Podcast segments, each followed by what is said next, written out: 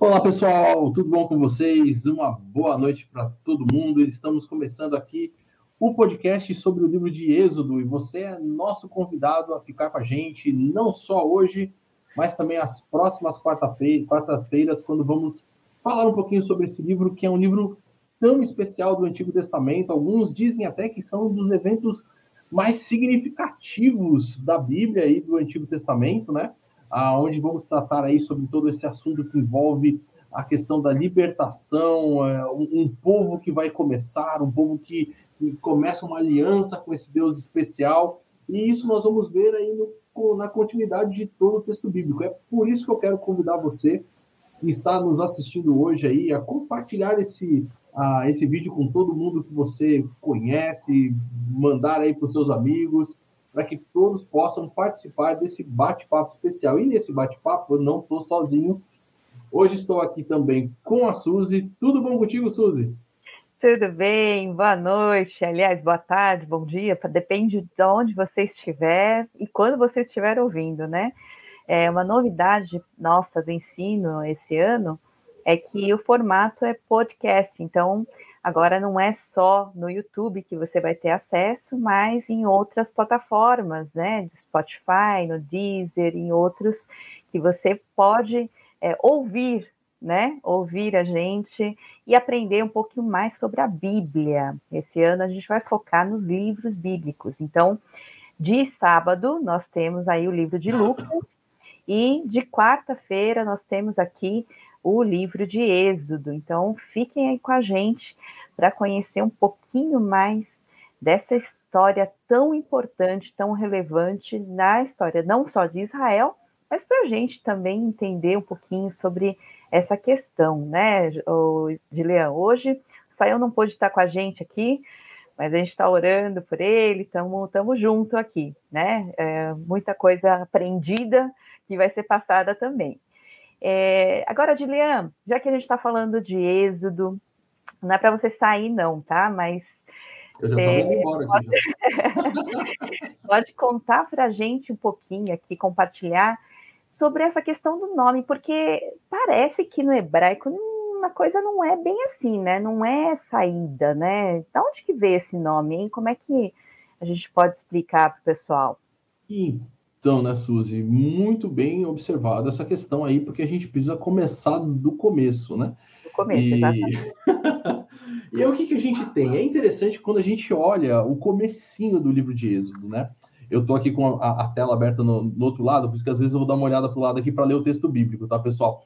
Ah, mas para você que inclusive está nos ouvindo no podcast, ah, abra para o lado do seu celular aí, para poder continuar acompanhando com a gente. Mas olha como é que o livro começa, né? O versículo primeiro diz assim: são estes, pois, os nomes dos filhos de Israel que entraram com Jacó no Egito, cada um com a sua respectiva família. Aí vai começar a dizer o nome dos filhos de Israel, né, os filhos de Jacó, ah, e vai começar a falar sobre suas famílias e aquilo que, se, que, que vai acontecer. Isso é bastante significativo porque os nomes, na verdade, de, se a gente fosse pensar assim, os nomes em geral dos livros né, do, uh, do Pentateuco são geralmente as primeiras palavrinhas que aparecem ali em hebraico. Por exemplo, né, o livro de Gênesis, é, Bereshit, que, que é a primeira palavra ali, no princípio, em princípio. E também esse livro de Êxodo, ele tem um nomezinho bastante importante, que é Ve'eler Shemot, que são aquela questão, e esses são os nomes de, né? Ou seja, os nomes que vão ser apresentados. Isso é muito bacana, pessoal, e depois a Suzy vai falar mais, porque ela é professora uh, intergaláctica sobre o assunto, uh, mas ela vai, ela, ela vai poder explicar um pouquinho melhor para a gente isso, mas você vai perceber que a grande questão do começo do livro de Êxodo é apresentar o quanto ele está conectado com toda a história que aconteceu no livro de Gênesis. Porque, afinal de contas, algo começa ali a partir do, do capítulo 12 de Gênesis, que Deus chama um homem ah, especial aí, um, um, um, cara chamado Abraão, Abrão no comecinho, depois Abraão, e ele então vai ter um filho chamado Isaac, que vai dar continuidade a, a, a essa família da aliança, depois um outro filho também chamado, ah, chamado Jacó, que também vai dar essa continuidade, e nós sabemos que no meio disso aí tem um, um ah, como é que eu posso dizer aí, todo um embrólio, para não dizer um pagode acontecendo, né? Ah, mas algo começa a acontecer, afinal de contas, a gente lembra da história de José, aquele que foi vendido pelos seus irmãos como escravo para aquela caravana midianita que vai, para, vai passar, vai parar no, no Egito. Ah, ele ali vai para a casa de Potifar e a esposa dele é a Potifera. Ali acontece toda aquela história. Ah, não é Potifera, não, pessoal, é só uma brincadeira aqui. Ah, e aí, então, ele vai preso. Depois, ele, então, ah, ali na prisão, ele ah, vai ah, desvendar os sonhos. Acaba indo desvendar, desvendar os sonhos do faraó. Estou contando a história assim, bem, bem por cima, né? E aí, quando chega ali ah, em Faraó, ele desvenda né, o sonho do Faraó, ah, dizendo que haveriam sete anos de fartura, depois sete anos de dificuldades e seca. E quando isso acontece, o Faraó coloca esse José como o segundo em toda a terra do Egito. E aí, onde o, o, o, o pai de, de José estava vivendo tem seca também, ele acaba vindo para o Egito, e aí começa essa história. Na verdade, o Êxodo termina nessa situação, que é uma situação bastante importante. Afinal de contas, Deus havia chamado Abraão e falado: Eu vou te mandar para uma terra que eu vou te dar, que era a terra de Canaã, mas o texto termina com eles no Egito. E aí fica essa questão. E agora? Que que esse, será que esse Deus aí chamou, mas não, não, ia, não ia conseguir cumprir a sua promessa? Será que. O, o que, que, é que será que está acontecendo? Por quê? Parece que o livro de Gênesis termina com essa pergunta, né? O que está acontecendo? Não era Canaã o lugar? Por que, que eles estão aqui no Egito? O que, que eles estão fazendo aqui? O que eles foram fazer no Egito, né? E o que, que, isso tem a ver? Fazer? Exatamente. E aí, então, o que vai acontecer? Porque o texto começa, inclusive, com um VAV muito especial, uh, que vai dar conexão a tudo isso que a professora Suzy vai poder dar continuidade aí. Como é que, como é, que é essa questão aí, Suzy?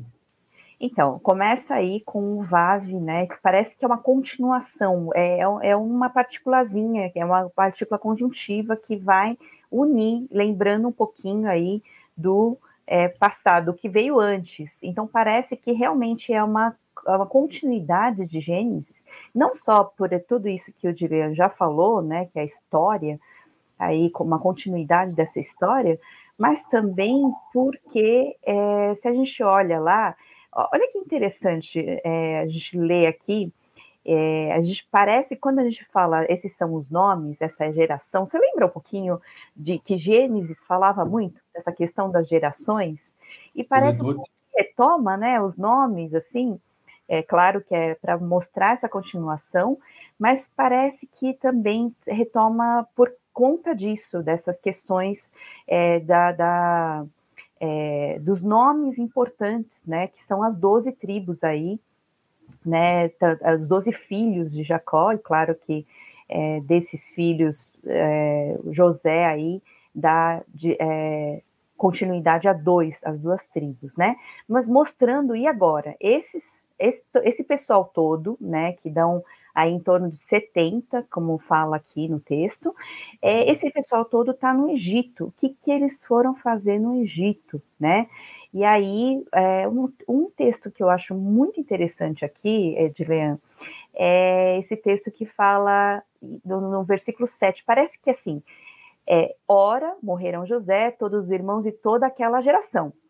Mas, no versículo seguinte, fala assim, ó, os israelitas porém, eram férteis, proliferaram, tornaram-se numerosos e fortaleceram-se muito, tanto que encheram o país. Egito era algo sim inimaginável naquela época. Era a grande potência. E ali, é claro que não era aquele lugar, mas ali eles estavam enchendo a terra de um jeito, né? Parece que a gente lembra lá desde o começo, né? Sejam férteis e encham a terra, né? multipliquem-se e encham a terra. E depois a, a, a, aliança aí com Abraão, quando Deus chama Abraão, qual que é a aliança? Principal é tem a terra, mas tem a uhum. descendente. Olha os, os, as estrelas do céu, né? Você vai ver que o, você não vai conseguir contar os seus descendentes assim como é, as estrelas do céu. Então é interessante quando o texto traz justamente isso. Olha, aquilo lá que foi falado em Gênesis está se cumprindo aqui. José morreu, toda a geração dela, dele passou, mas aquilo que Deus falou, aquela promessa de Deus, a aliança de Deus, está se cumprindo aqui.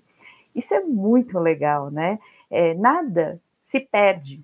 Quando Deus está escrevendo a história, parece que tudo vai acabar se cumprindo, mesmo que gere uma dúvida enorme. Agora, a outra dúvida grande é isso que você falou. E a terra? E agora? Porque da geração, da descendência, parece que a coisa está funcionando. Eles estão enchendo a terra. Tanto é que chegou a incomodar os próprios egípcios, né? Uhum. Mas e, e agora? Tem outras coisas aí nessa aliança, né, de Leão? Como é que acontece? Depois a gente vai falar, claro, né? Mas antes de continuar a falar dessa questão, que é, aí tem muito chão pela frente, até a gente chegar na Terra Prometida, chão pela frente, é, Dileia, me fala. E a gente não vai até Deuteronômio, né? A gente vai ficar só em Êxodo. Não, só em Êxodo, por enquanto, né? A gente até passou por cima na, na história da salvação do Antigo Testamento, mas provavelmente aqui a gente vai só no Êxodo. Agora, Juliana, é, aqui fala também de um pessoal aqui, é, uma cidade celeiros, né, de Piton e Ramsés. Será que isso dá uma pista para a gente de quando que aconteceu, pelo menos de quando que é essa questão do êxodo, pelo menos para a gente poder entender um pouco? Dá sim, isso ajuda a gente a pensar algumas considerações, tá? Aí a gente tem algumas hipóteses em relação a essa a, a, as questões das datações do texto, né?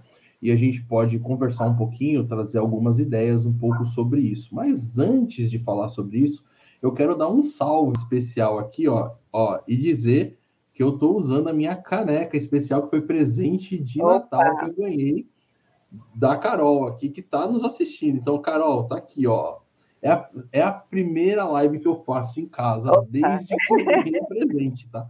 Então, aí na primeira tá aqui, ó, usando a canequinha. Mas o que, que a gente vai ter, uh, Suzy? A gente tem algumas considerações ou algumas. Aliás, a Carol até respondeu o salve aqui. O Saião também ganhou a caneca, a Suzy também. Uh, uhum. Mas o que, que a gente vai poder pensar?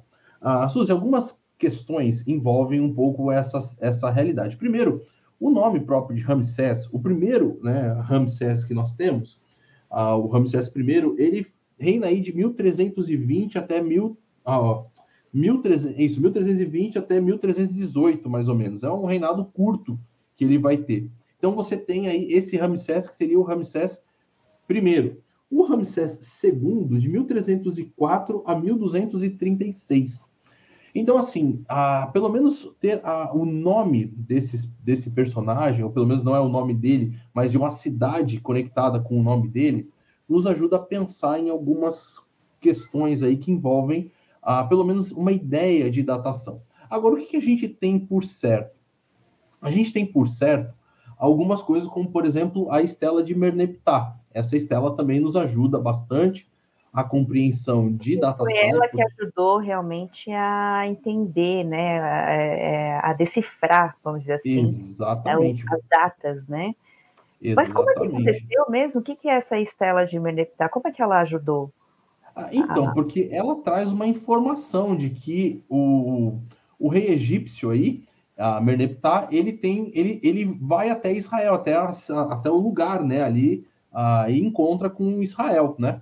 Então você tem essa conexão aí dessa cidade. A, a, aquilo que está escrito na estela não é tão positivo, né? É, Sobre... fala que acabou né, com é, Israel. É, Mas a primeira, vez, é a primeira vez que foi citada, o nome de Israel foi citado na história. Exatamente. Ah, mas ele, por isso que eu falei, aquilo que é dito sobre ele não é tão positivo assim, né? Não diz assim, nossa, um cara legal, né? Um país legal, um povo tão simpático, né? Alguma coisa nesse sentido, vamos fazer turismo lá. É, é uma coisa bem complicada. Fala que ele destru, que foi destruída toda a, a todo lugar, tal. Mas, mas pelo menos tem... é, é, certo, é uma coisa é certa. Certo, pelo menos ele encontrou. Você tem, você tem uma datação, você tem algo bem uh, historicamente muito bem uh, decifrado, inclusive, né? Foi bem traduzido, tudo bem organizado. Então você tem ali uma questão muito bem objetiva sobre o povo de Israel. Outra forma que tem também de datar uh, o texto é 1 Reis, capítulo 6, né? O versículo 1, que também fala ali sobre uh, a questão dos impostos, né? De, do rei uh, Jeú, não, é o rei Jeú, eu não lembro agora qual é o rei. Sim, é Jeú, né? Jeú, né? Hum? Isso, que entregou impostos. Então, assim, você também tem uma datação bem precisa. E naquele texto vai dizer que uh, você tem ali uma, uma, Você com ele vai começar a fazer as datações do Antigo Testamento. Nessa cronologia, vamos dizer assim, se a gente fosse colocar tudo extremamente literal da forma como as coisas apresentam, o, o, o livro de, de, de Êxodo né, e a saída do povo do Egito ficaria por volta de 1446, e aí ele estaria na, ah, no século XV. Mas essa não é necessariamente uma data bem organizada, vamos dizer assim, ou talvez bem colocada pela maior parte dos teólogos. Inclusive, ah, um livro bem interessante sobre o Antigo Testamento, se você quiser, de repente, um dia ah, se aprofundar um pouco mais, que é esse livro aqui, do Introdução ao Antigo Testamento, do Lassor, Hubbard e Bush, ele mesmo vai colocar que essa questão dessas datas, né, da, daquela 480, provavelmente está mais conectado com um, um número simbólico de genealogias, e não necessariamente com uma data precisa, né? Ah, e com isso, provavelmente a data do êxodo ela cai para o ano mais ou menos de 1200, que ficaria na ah, na 13 terceira, ah, no 13 terceiro século e que se encaixaria muito bem também com o Ramsés, que está aqui no 13 terceiro século, né? Então acho que as coisas aqui ficariam um pouquinho mais arredondadas, vamos dizer assim. Não sei, você pode aguardar continuidade aí. Foi só levantei essa bola aí daquilo que você colocou, né? Se você quiser, eu posso até apresentar um pouquinho. É, super, super interessante, né? É, essa, essa datação, inclusive, é interessante, que é, você falou dessa questão do GU, é, a fixação dessa data é, foi a partir de uma cronologia assíria, que é mais certo, né? Uhum. Aí, porque esse GU e o Acabe, eles são mencionados em placas assírias né? Aí a gente sabe exatamente quando ele pagou o tributo, aí isso cairia no ano mais ou menos 841 a.C. E a gente sabe, fazendo as contas, tudo, é, de um mais dois, né? lá mais ver, uhum. que o reinado de Salomão seria em torno de 970, 930 a.C., e uhum. é, o de Davi aí em torno do, do, de 1000, 1100, 1010 a 970 né, antes de Cristo. E aí, fazendo essas contas realmente é, mais exatas, né? Mas uhum. quem disse que as genealogias que aparecem em Gênesis, essa, essa é a questão, né? Quem disse que a genealogia que aparece lá em Gênesis é exatamente Uhum. Tem, é, tem, os números exatos e as, todas as gerações aparecem. Muitas vezes não. Você falou aí do número 480, provavelmente esse número aí pode ser é, contando quatro gerações, né? Uhum. De 120. Então, é, desculpa, é 12 gerações de 40, né? Então, provavelmente é alguma coisa arredondada, pode ser isso, uhum. né? Então, a gente pode é, ver que são contas, pode ser contas arredondadas. E aí a gente tem que pensar realmente o que, que se encaixaria melhor, uhum. né? É, e aí, nesse caso, é, a, a, embora essa, essa data não seja exata, exatamente definida, a gente não tenha como saber exatamente, parece que quando a gente pensa nesse, nessas questões do, do Piton e do Ramsés, né? Uhum.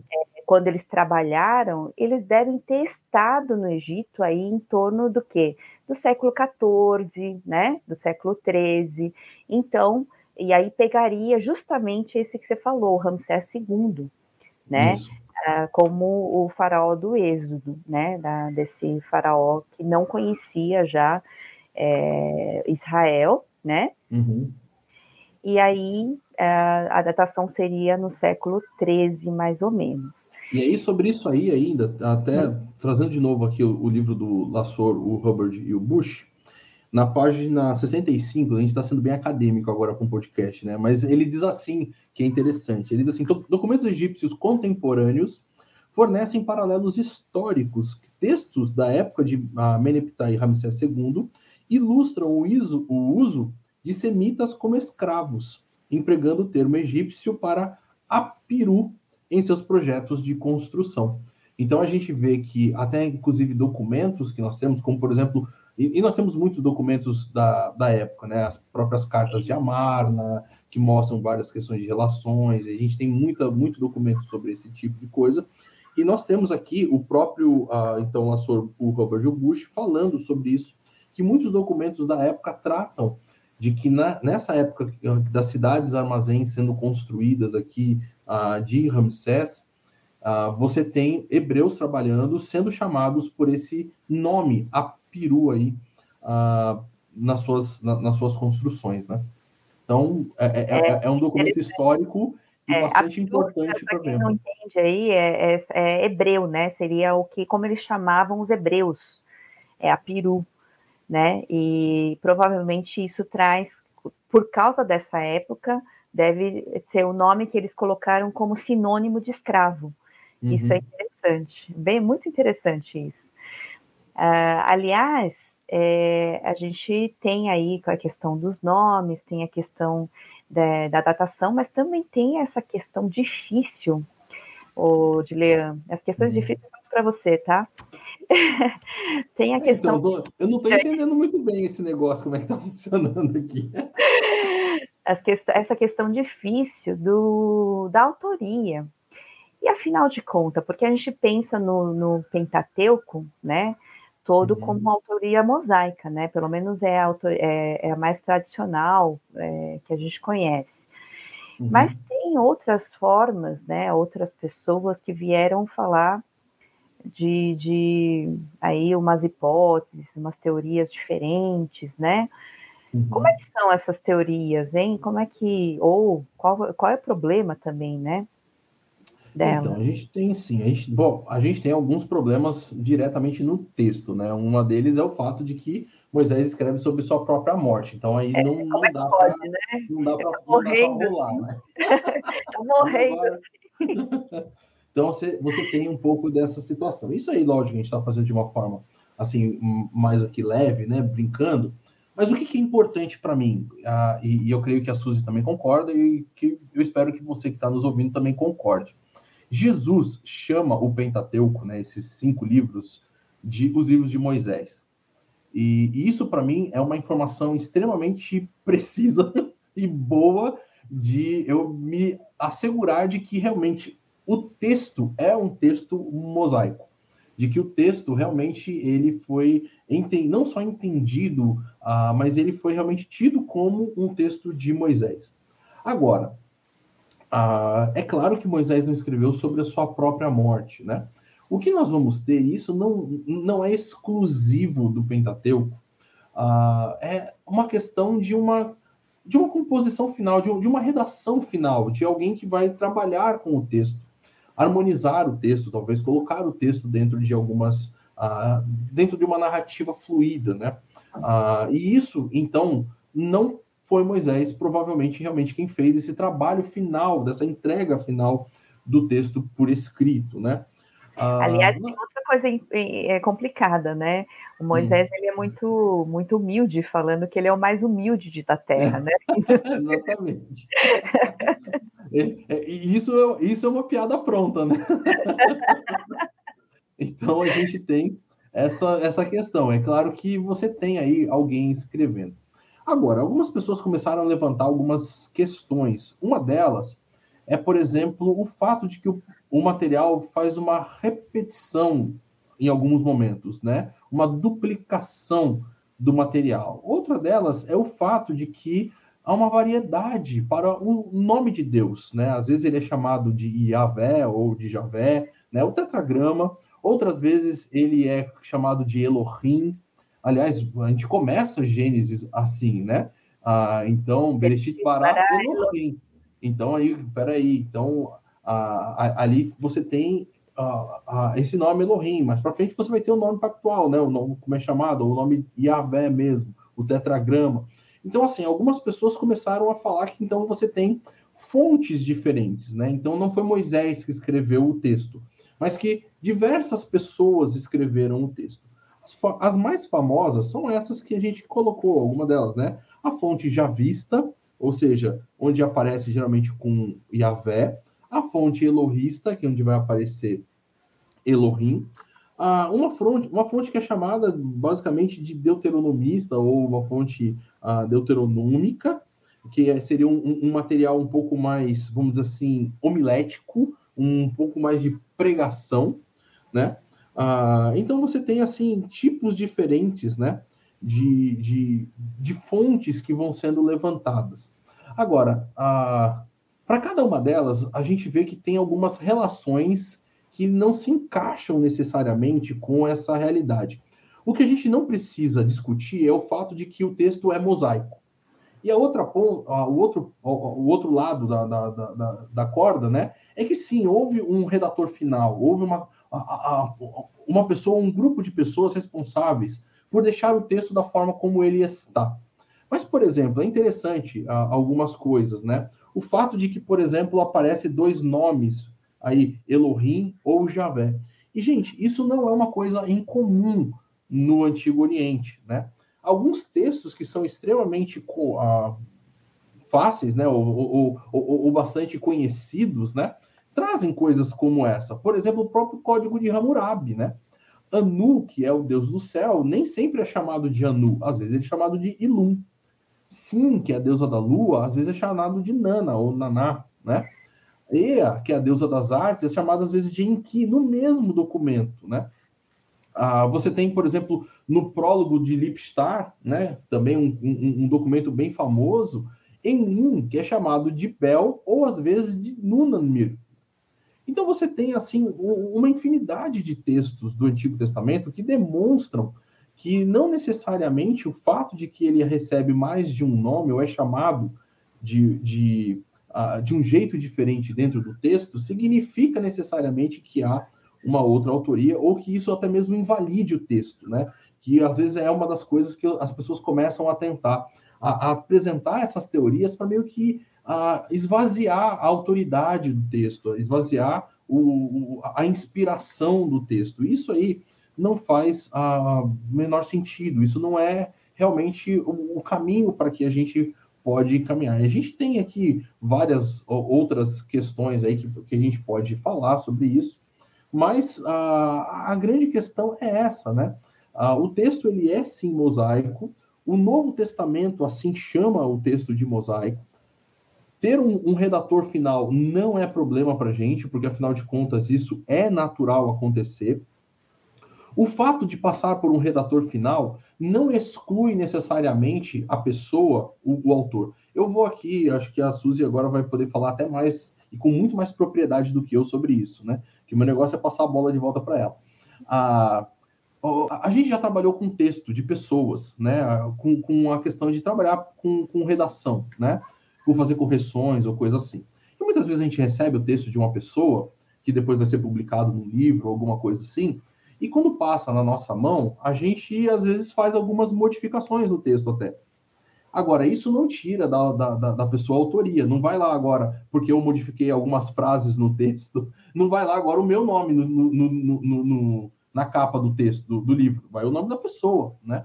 Então, às vezes, fazer algumas modificações que não tiram o sentido do texto ou que organizam o texto de uma forma um pouco mais objetiva, não tira a autoria mosaica para o livro do Pentateuco.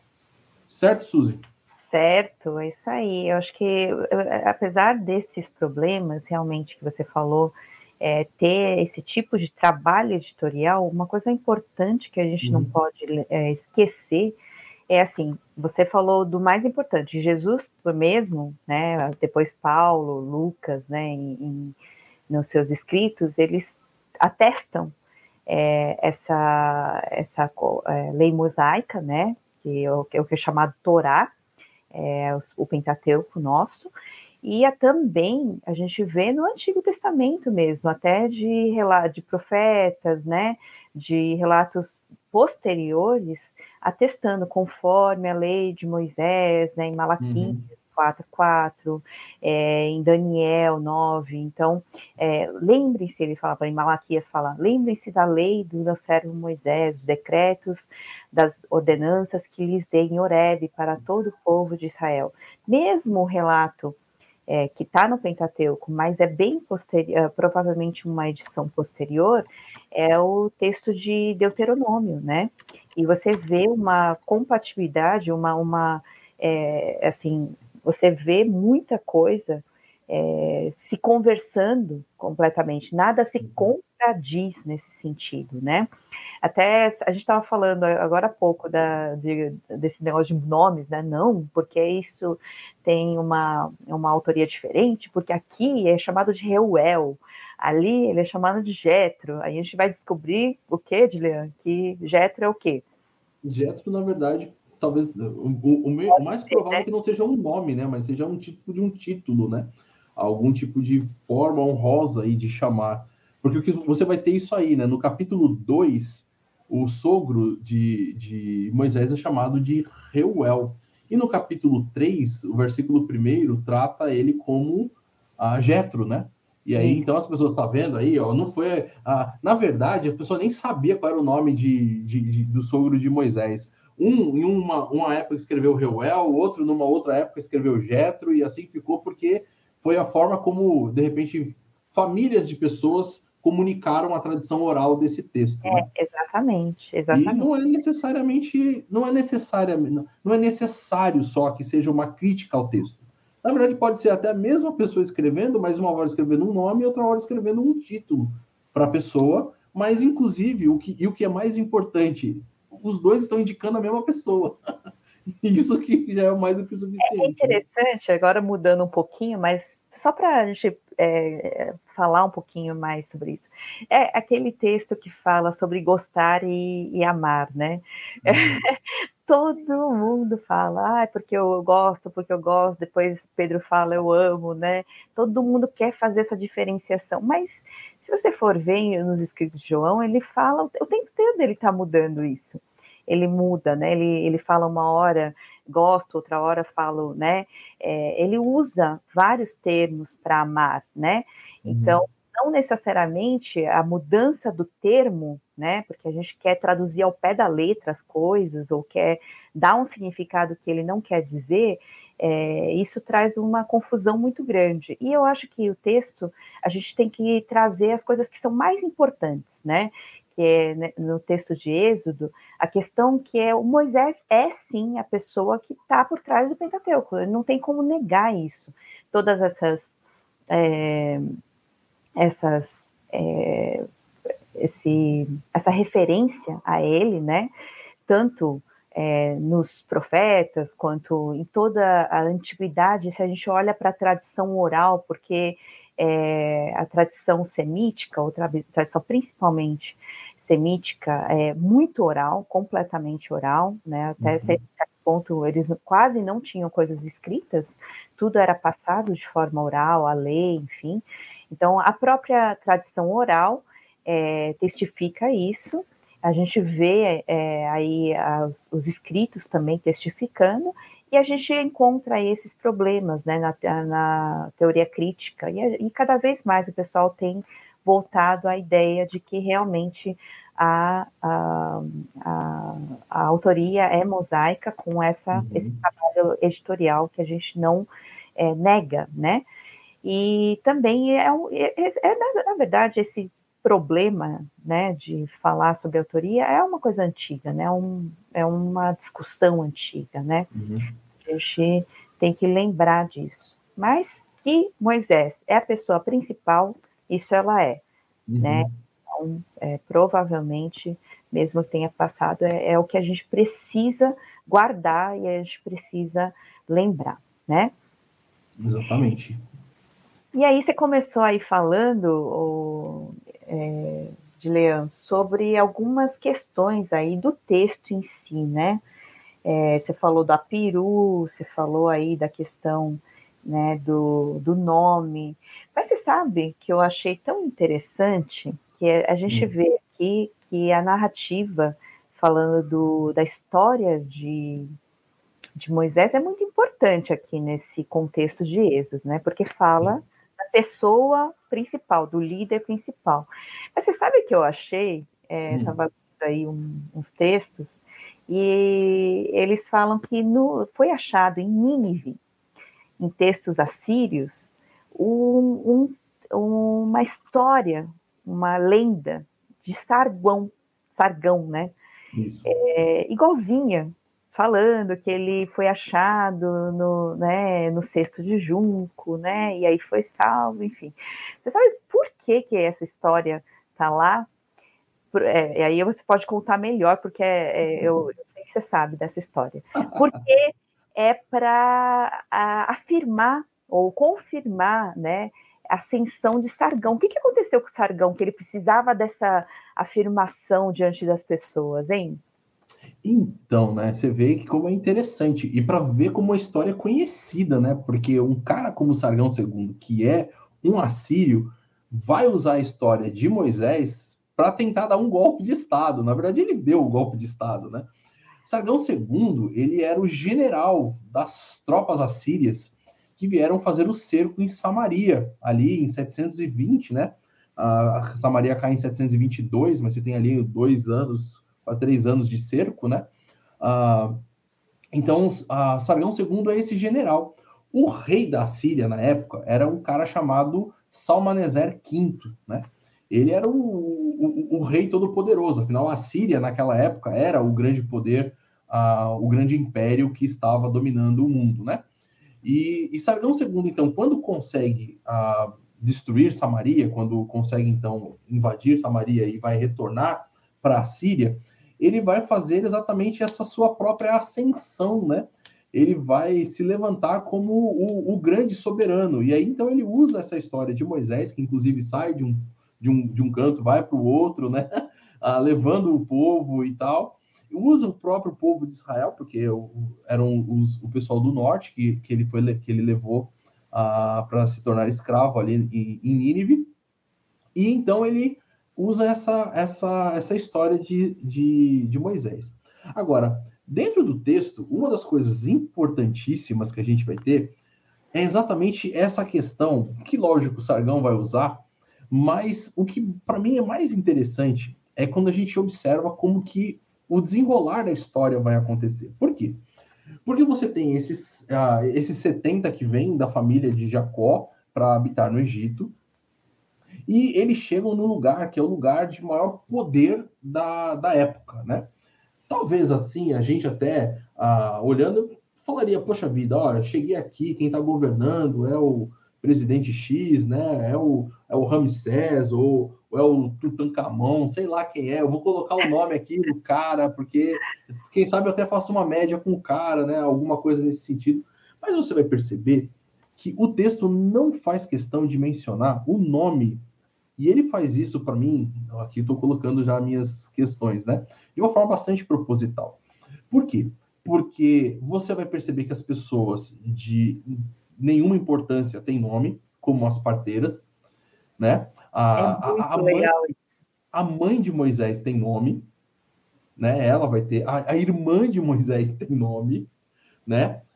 Mas todo o texto ele é construído de uma forma tão significativa para mim, uma narrativa tão bela, tão, tão, tão bem estruturada, que Moisés, esse cara que então vai ser chamado por um Deus para pelo por Deus, né, para libertar o povo do Egito, quando ele chega nesse momento, ele precisa do nome de alguém que tem autoridade. E ali naquele momento o nome vai ser revelado o nome de quem realmente governa todas as coisas, de quem é o Senhor soberano por tudo.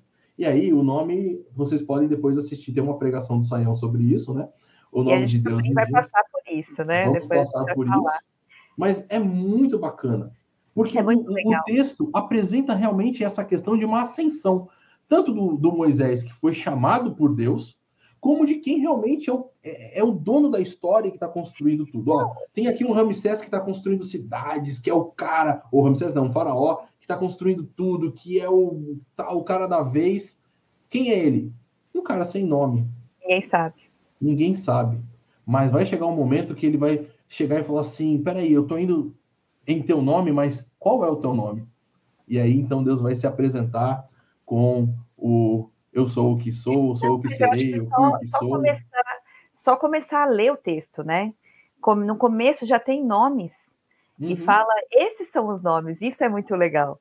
O, o nome do livro é e esses são os nomes, né? E justamente da descendência do, das, das tribos que Deus dos filhos, né, que Deus dá, mas que depois tornam as tribos, é, já começa por aí. É muito legal realmente como Deus trabalha. E outra coisa que é interessante, Edilian, você estava falando dessa questão do Sargão, ele precisou, Sargão II, ele precisou de alguma coisa para confirmar a ascensão dele. Então ele usou uma história, e mas essa história é jogada por aí. Ele pegou essa história simplesmente para usar e acabou. Né? Ele só precisava é, dar essa autoridade para, ah, eu, eu tô, mas tô em nome de quem, né? Eu sou esse cara que foi achado dessa forma e tal. Mas não, na Bíblia é muito legal porque a história de Moisés, ele está no meio de uma história maior, que é uma história de Deus trabalhando, que começou lá atrás e vai continuar.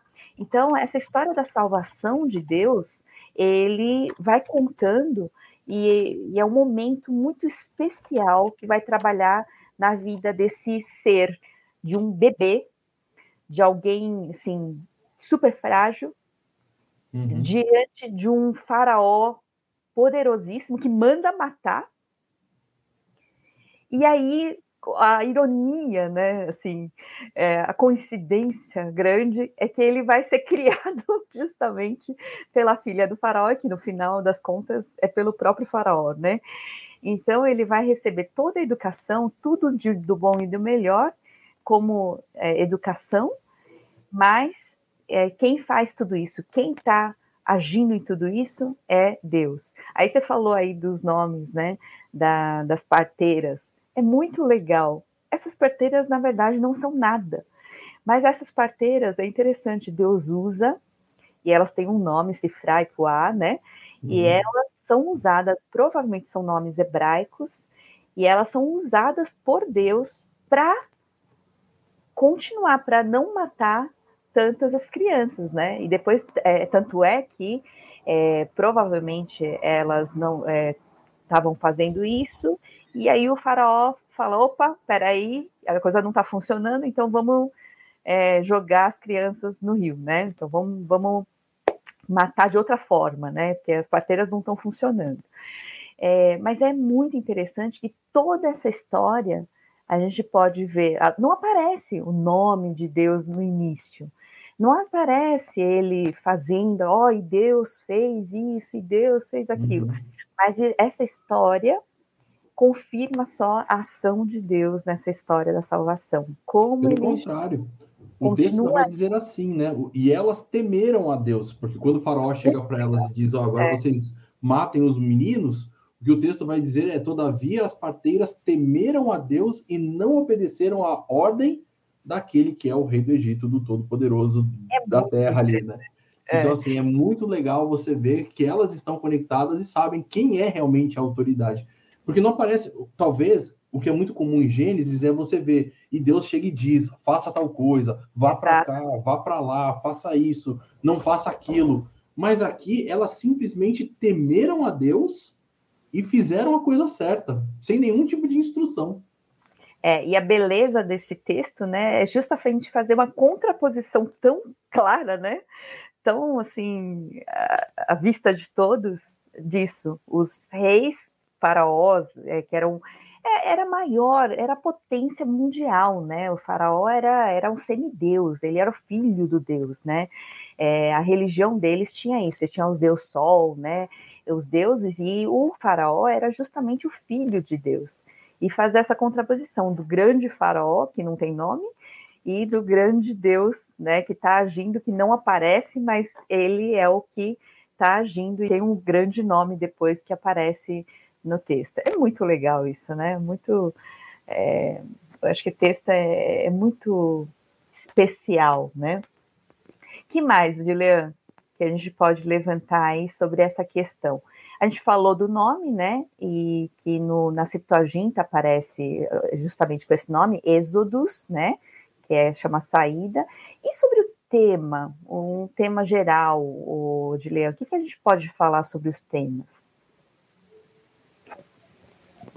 Olha, Suzy, como tema geral do livro de Êxodo, talvez o, o mais normal seria pensarmos aí na questão da própria saída, né? Agora, tem algumas coisas que a gente pode talvez ajudar aí a dar uma sistematizada na coisa, né? Talvez o tema possa ser própria redenção, porque afinal o texto vai falar sobre essa ideia da redenção.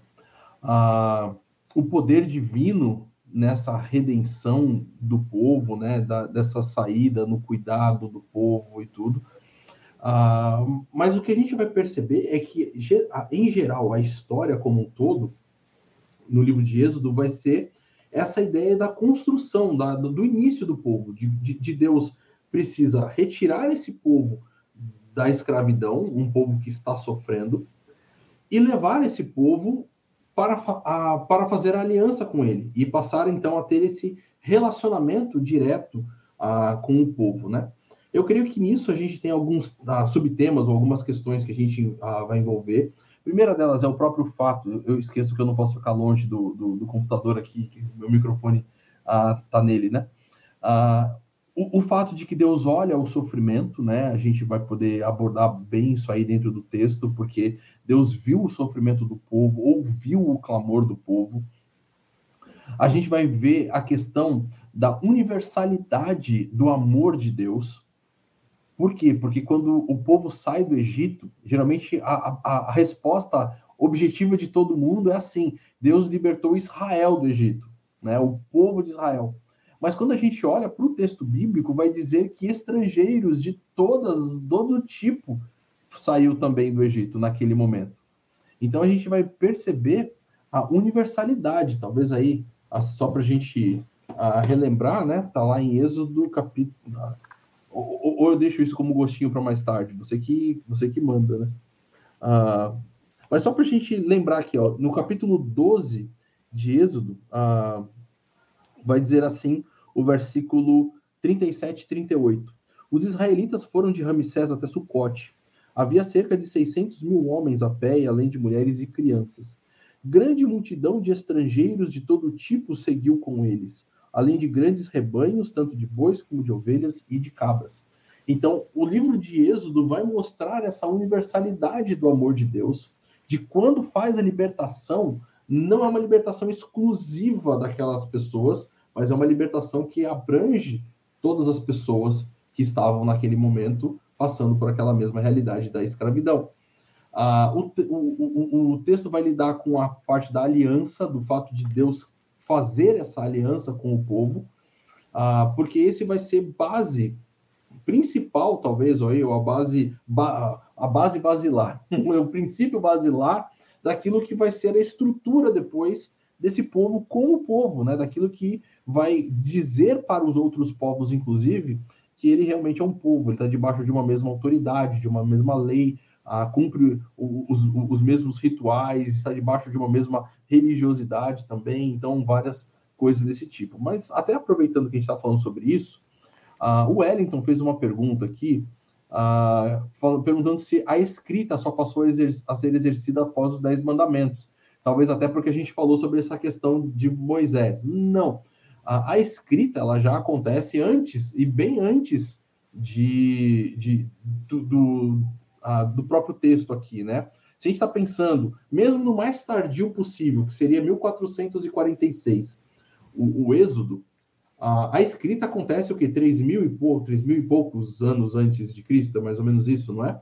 Ah, então, assim, você já tem a escrita, né? Você já tem os textos antigos, ah, os, os, os, textos acádicos, sumérios, principalmente, né? Ah, mostrando até uma sistematização da escrita. O que, o que a gente quis dizer com essa questão é que Moisés é que ele está escrevendo e depois há uma redação final. Mas não que o, o, o, o povo começa a escrever somente depois. O texto, inclusive, vai dizer que Moisés foi instruído ah, em toda a sabedoria, inclusive ali a sabedoria egípcia, né? E isso envolve também a própria questão da escrita. Então, Moisés sabia realmente escrever, né? Moisés não era um analfabeto, né? Então, ele, ele, ele era extremamente letrado, extremamente capaz em toda essa, a, a, essa relação aí, tá? Mas só para pegar. Então, acho que como um tema central, a gente vai lidar. E após Deus fazer essa aliança com o povo, Deus vai estabelecer o, os princípios da continuidade dessa aliança, né? O, o, o, próprio fato de que agora Deus está habitando, tabernaculando, vamos dizer assim, com o povo, né? Então agora esse povo precisa viver em santidade por causa que o próprio santo está no meio deles. Acho que foi um tema geral demais, né? Daí você, é, não, você pega é, os pontos. É, e... é, legal a gente falar sobre isso, né? Eu acho que a principal coisa é, é muito interessante aí é essa questão da presença de Deus. Uhum. É, em Êxodo parece que isso é muito, muito real. Não é uma coisa mais assim é, distante, sabe? porque Deus fala e some, né? Não, aqui parece que é uma coisa mais muito, muito presente, muito, ele está o tempo todo presente. Aí só depende do momento que essa presença muda a forma de agir, né?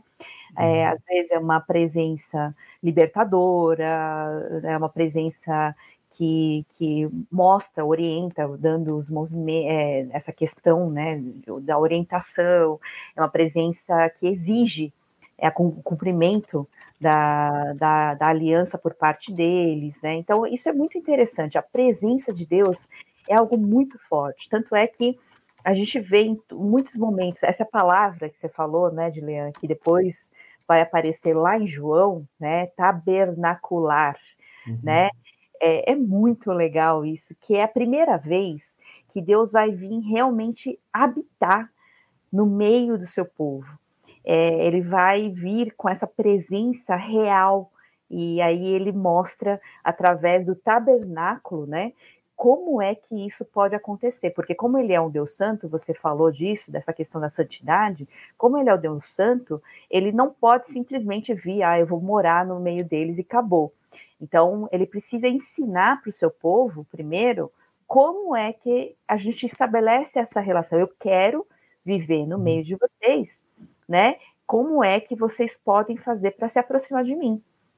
E aí ele vai mostrar tudo isso. Esse relacionamento que Deus começa, né, busca é, fazer com o ser humano através da aliança é muito bonito, né? Porque é essa questão de Deus estar, sabe? em, no Salmo 23, no final, assim, fala que a bondade do Senhor persegue, me persegue, né? Uhum. né? Tá atrás de mim, está loucamente atrás de mim, é mais ou menos isso. É, parece que a bondade de Deus, a misericórdia de Deus, a graça de Deus, é, sempre está em busca, e ele vem em busca através da aliança. Fala: olha, pessoal, eu quero ter um relacionamento real com vocês, né? como é que eu vou fazer isso? Como é que eu vou ter esse relacionamento real com vocês? Eu vou precisar fazer uma aliança. Vocês vão olhar para mim, né? Vocês vão confiar em mim, vocês vão me ter como seu único Deus, e eu vou é, é, mostrar para vocês como é que isso pode acontecer. E uhum. aí ele forma essa aliança. É muito bonito é, como ele faz isso, né? O texto. É que às vezes a gente tem um pouco de cansaço de ler. É tanta lei, é tanta, né, é tanto detalhe, assim, quando vai falar do tabernáculo, então, ixi, não, não entendo nem as medidas, né, vai falando de, né, de, de detalhes tão, assim, pequenos, mas é muito interessante que tudo isso está envolvido exatamente em como vocês têm que fazer, Deus ensinando, como vocês têm que fazer para a gente poder continuar tendo eu vou, eu vou estabelecer um relacionamento, uhum. mas como é que a gente continua esse relacionamento? É através desses detalhes, justamente para a gente poder continuar. Então é interessante porque Deus se mostra de todas as formas, ele se revela de todas as formas possíveis. Ele revela o nome dele, ele revela o caráter dele através da, da, é, das, dos dez mandamentos, né? Ele vai se revelando, se mostrando cada vez mais, né? Olha, eu estou orientando vocês, olha, estou cuidando de vocês, olha, eu estou guiando vocês, né? Ele o tempo todo ele vai mostrar isso. Eu estou com vocês, né? E aí uhum. nisso entra a importância dessa aliança que Deus faz com seu povo, né? Isso é muito, muito bonito, né? É a gente conseguir enxergar isso. É verdade. É, isso é, é, é fundamental, né? Porque isso agora vai ser o padrão para o resto do, enfim, do texto bíblico, né?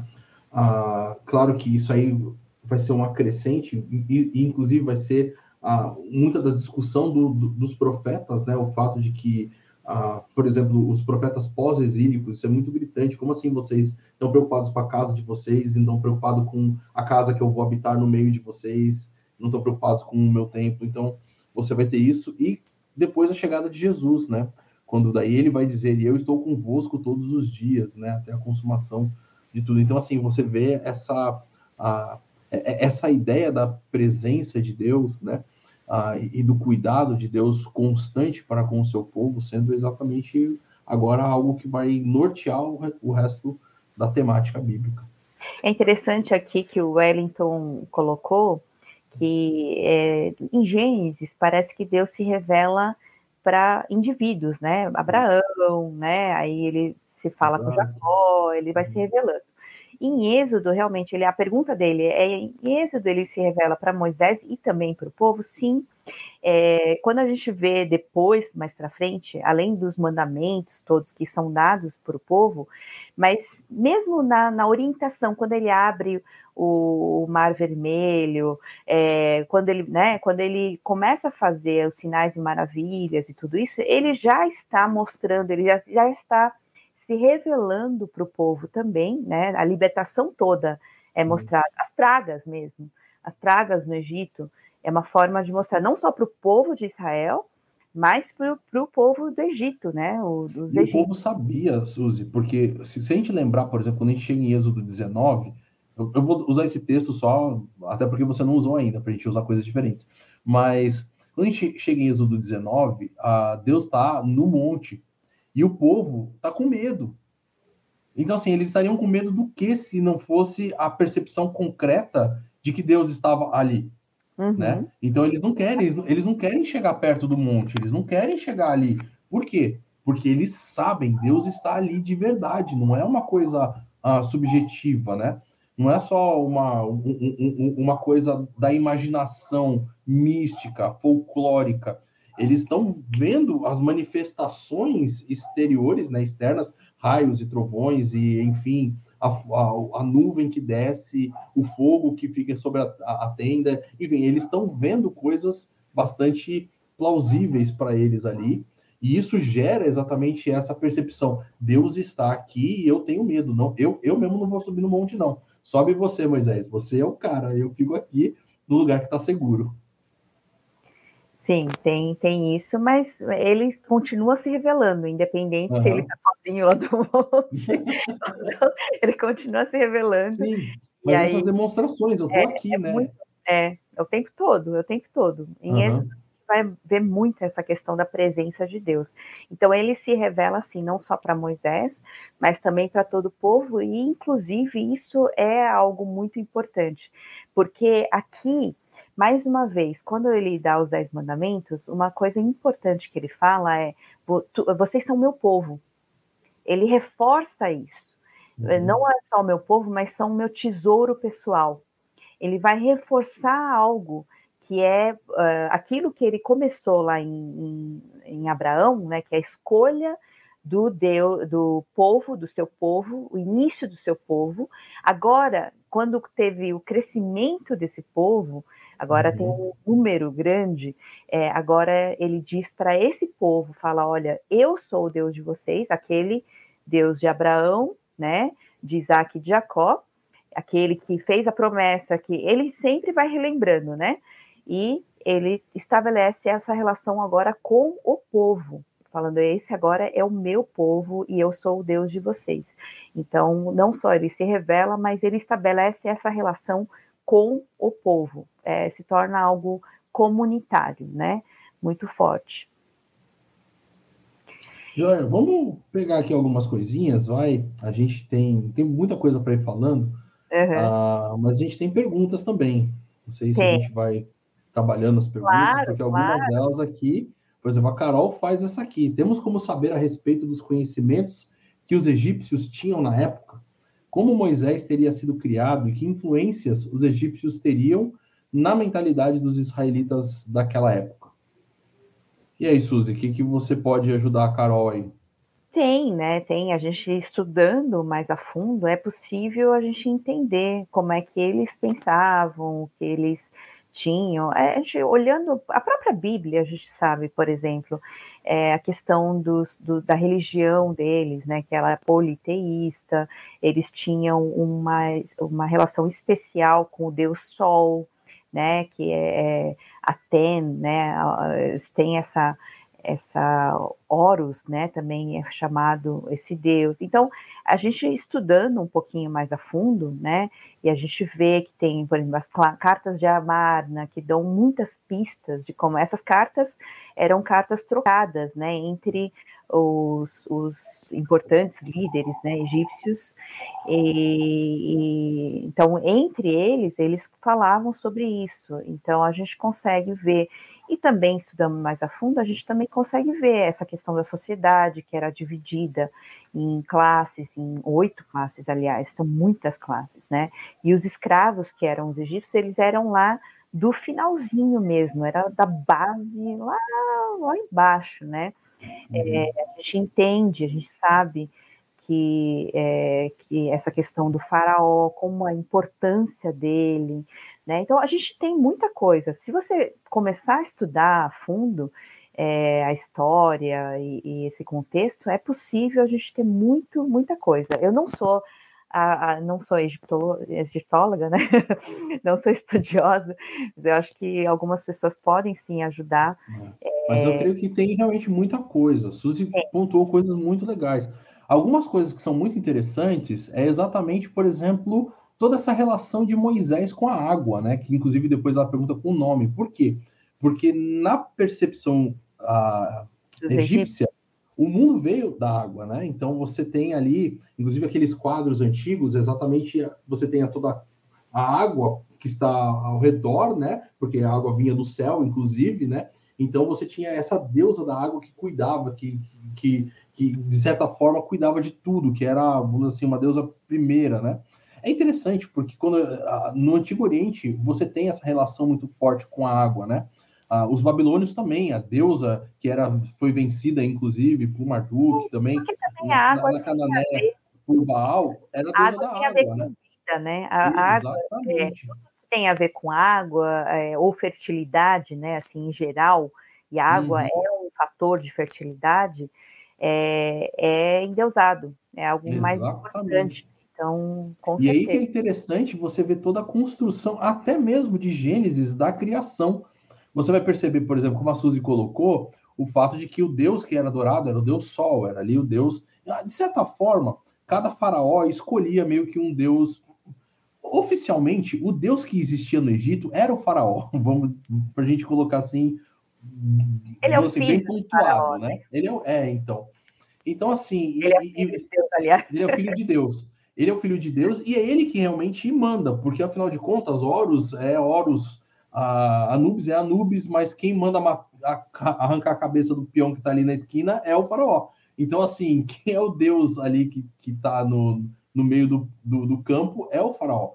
E você tem, então, toda essa relação com tudo, mas na, na, na, na descrição da criação, não mostre Deus criou o sol, mas Deus criou os luminares. luminares. Então, assim, isso é muito interessante porque demonstra tanto a, a, a compreensão que Moisés tinha da cultura a, egípcia, da, da, vamos dizer assim, da influência que essa cultura tinha sobre os israelitas, sobre os judeus que estavam saindo ali, e da percepção de como isso foi ensinado e colocado. Na verdade, Deus é que criou todas as coisas. E não existe essa questão de divindades. Na, na verdade, existe um Deus só que é o único criador de todas as coisas. Todas as outras coisas aí, a água importante, na verdade, foi Deus que separou. Então, essa água que está em cima do céu e essa água que está embaixo, foi Deus que fez assim.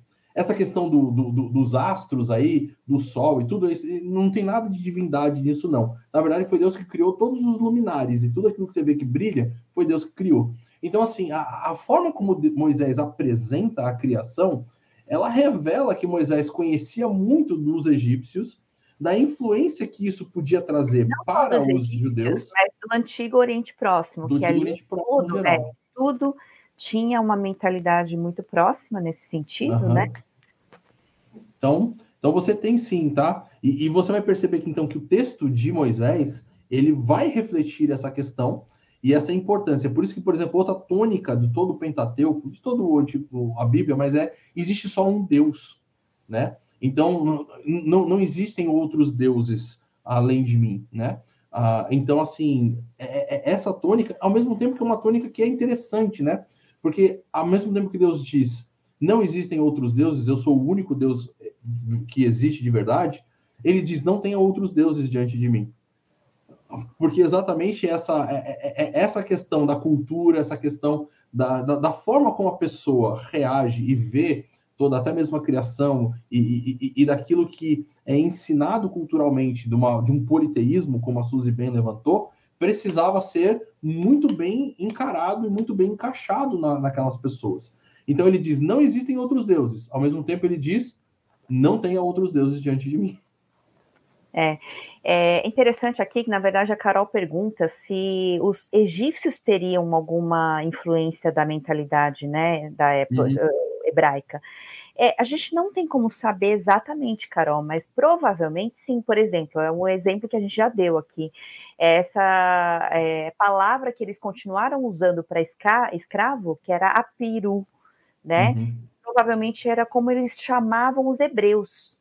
Então, eles mantiveram chamando o escravo. É tipo, sabe, a gente usa bombril para é, é, aquela esponja metálica. Então, a gente usa o nome, né, de, de alguma coisa, porque a gente conhece aquilo lá como daquele jeito. Então, é, foi provavelmente essas coisas ficaram. E eu acredito que muito mais coisas na, na não só na mentalidade, mas é, na língua, nos costumes, provavelmente deixou. É que a gente tem muita coisa que a gente não tem como saber hoje. Né? Hoje é, a gente sabe que a população egípcia, essa do Egito antigo, não é mais a que está lá. Então, muito pouco a gente tem do que era naquela época, tá? Uhum. Então, nesse sentido, a gente teria que estudar um pouquinho mais a fundo para poder entender o que, que ficou. E eu tenho certeza que ficou, mas é, o que mais ficou a gente não sabe, né? É, o Gilson pergunta aqui: é, existe uma explicação para Deus escolher uma serpente? Isso aqui a gente pode tratar um pouquinho mais para frente, é. que é um pouquinho mais específico, né? É, sobre o assunto. É, a questão. Tem mais aqui, aqui. Da questão do nome. De novo, a Carol pergunta, né? Dessa questão dos nomes. E, aliás, a pergunta é: Moisés é egípcio ou hebraico?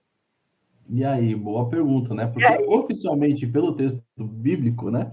Ou assim, pelo texto, ah, quem dá o nome, ah, você tem isso aí aonde mesmo? Lá no capítulo 2, né? O nome é. Ah, tá aqui. Versículo 10. Tendo o menino crescido, ela o levou à filha de Faraó, ou seja, a própria mãe levou até a filha de Faraó, que o adotou e lhe deu o nome de Moisés, dizendo: Porque eu o tirei das águas.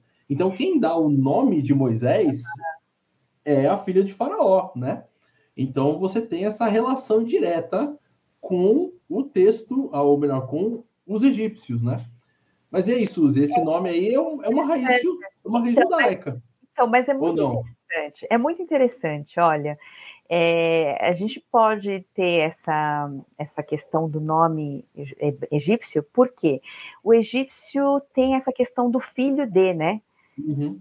É, o filho de, por exemplo, o Ramsés, Ramsés, que a gente chama de Ramsés, é Ramesesu, né, seria. É o filho de Ra.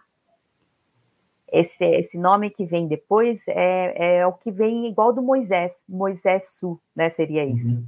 Então, essa segunda parte, Mo é, é Exu, é, é, o Sher, né? Seria de Mosher. É, Mo uhum. é, é, seria tirar. E é, o Sher, seria é, de filho, né? De, de Esu, que é o que usa como S, né? A gente abrevia, muda. É, pelo menos chama de S, né? Ramsés, Moisés, tá? Então, provavelmente é isso. É, agora, é interessante que em hebraico também tem uma raiz interessante que está ligado ao verbo machar. Machar é tirar. Uhum. E aí a explicação vem, porque das águas o tirei, né? Então é interessante que ele é um nome egípcio, parece que é egípcio, tirado da água também, né? Mas. Mas ele tem também uma, uma explicação hebraica. Isso que, isso que é muito legal. Eu acho Exatamente. bem interessante. Então, assim, para Carol, a gente responde assim: ele é egípcio hebraico. Ou é, egípcio. É, egípcio, mas é, até isso é de Deus, né? Vamos lá. Aqui? É, o Wellington pergunta uh, ah, para Abraão, senhor, é, já falou, né, para a questão. Uhum. É, então, Abraão, quando esteve no Egito, foi reconhecido é, como hebreu, Jacó e José também. É, eu acredito que não, porque ele era muito um, né? Ele era um, ele e a família era muito poucos, talvez uhum. não como hebreu, mas alguém. Tanto é que eles não tinham um povo ainda, né? Uma coisa estabelecida. Começou ali com, com Abraão. Quando eles começaram a perceber e aquilo começou a incomodar os, os egípcios, é quando justamente os filhos, né? É, os descendentes de, do próprio José e da família né, do Jacó, é, começou a habitar ali e crescer demais. Uhum. E além de crescer, eles, a, o, o texto diz que eles estavam se fortalecendo, eles eram muito fortes.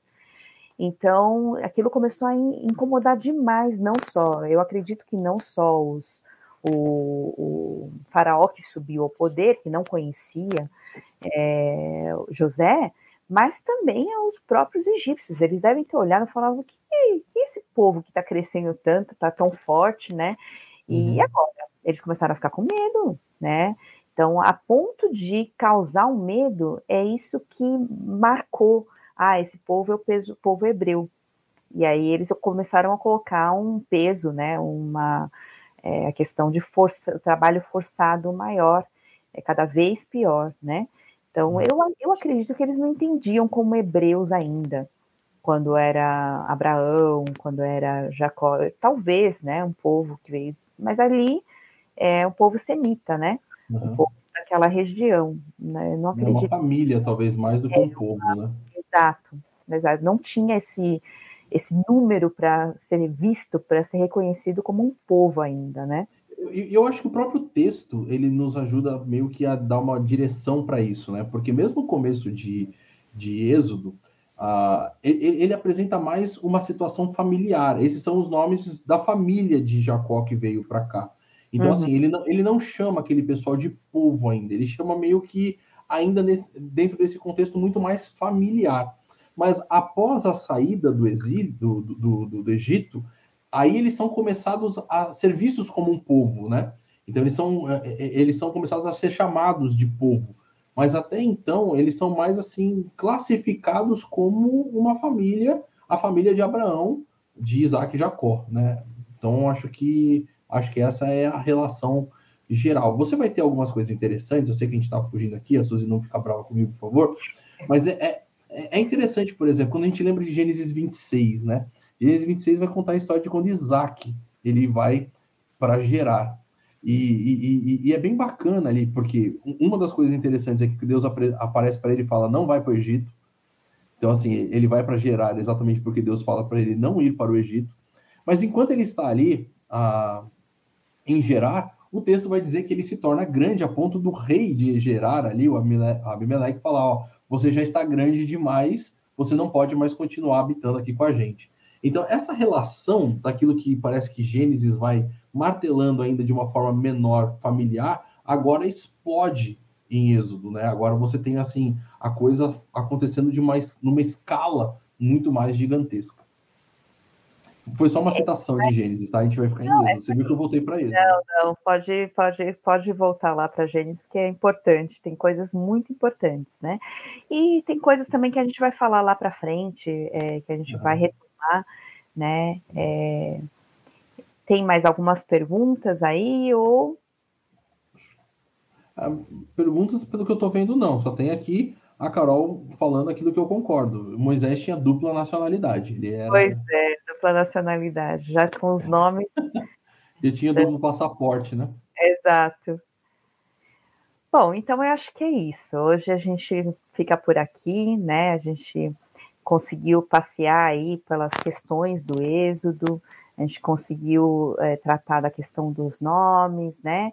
E tem muita coisa aí pela frente. Êxodo é muito importante é, na questão, tanto na teologia, né? É, porque ele permanece, a questão do êxodo é um fator assim que permanece é, como essa questão da libertação. Né? Então, Deus, por exemplo, Jesus é enviado depois, ele vai é, trazer a salvação, mas a principal, a ideia é de libertação, de redenção, né?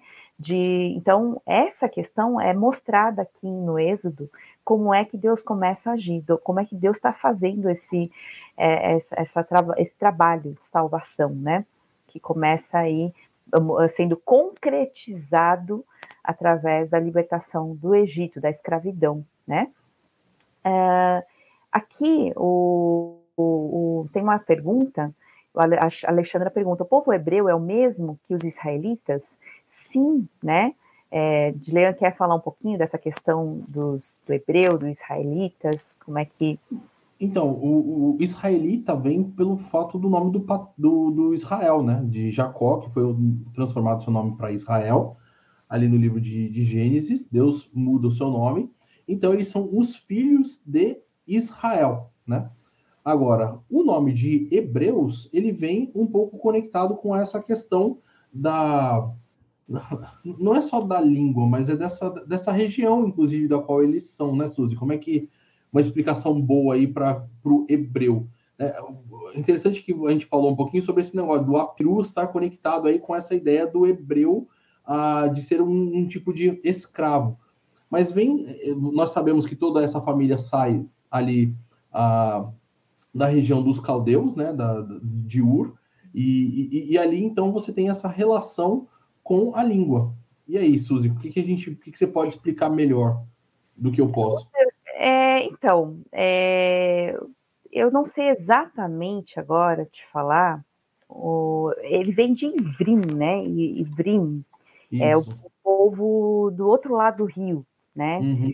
Então, eu não sei exatamente dizer quando que surgiu essa, esse, essa nomenclatura, né, de Ivrim, é, é, a Peru, né, que foi chamado ali, eu não, eu não sei dizer exatamente com precisão, mas a ideia é essa, é o, o povo do outro lado do rio, né, é, provavelmente aí foi, é, deixa eu ver se a gente consegue achar alguma coisa.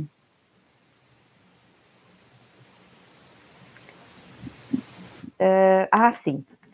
Uh, eu, agora eu lembrei. De, é, sabe quando tem os filhos de Noé? É, uhum. tem, ele gera os semitas, né? É, o Sem. Lembra uhum. de Sem, Canjafé? E do, do, de Sem vem os semitas, né? E a partir dele vem é, o, o, o Arfaxad, é, aí vem Salah, e aí vem o Eber, né? Então, provavelmente aí vem disso, é, Eber, né? E aí eles geram o, os povos, o povo hebreu, né? O, o nome Ivrim de, de hebreus, né? Hum. Provavelmente daí é, vem. Eu não sei a partir de quando foi chamado assim, tá? Então vamos lá. O que mais nós temos? Eu acho que agora terminou. Inclusive temos aí nosso tempo já é esgotando. Então. Então é isso. É, a gente vai continuar ainda falando, né? Toda quarta-feira, às 18 horas, a gente vai estar aqui é, falando sobre esse livro tão fascinante, né, que é o Êxodo. Então, fiquem ali ligados, compartilhem, e a gente vai estar também no Spotify, no Deezer e todas as plataformas aí, que você vai poder escutar, ouvir onde você estiver. Então, é, se inscreva, curta e compartilhe todo esse material, tá bom? Então, Deus abençoe a todos. Boa semana. É isso aí, pessoal. Boa semana. Nos vemos quarta-feira que vem, nesse mesmo bate-canal, bate-horário. Um grande abraço para todo mundo.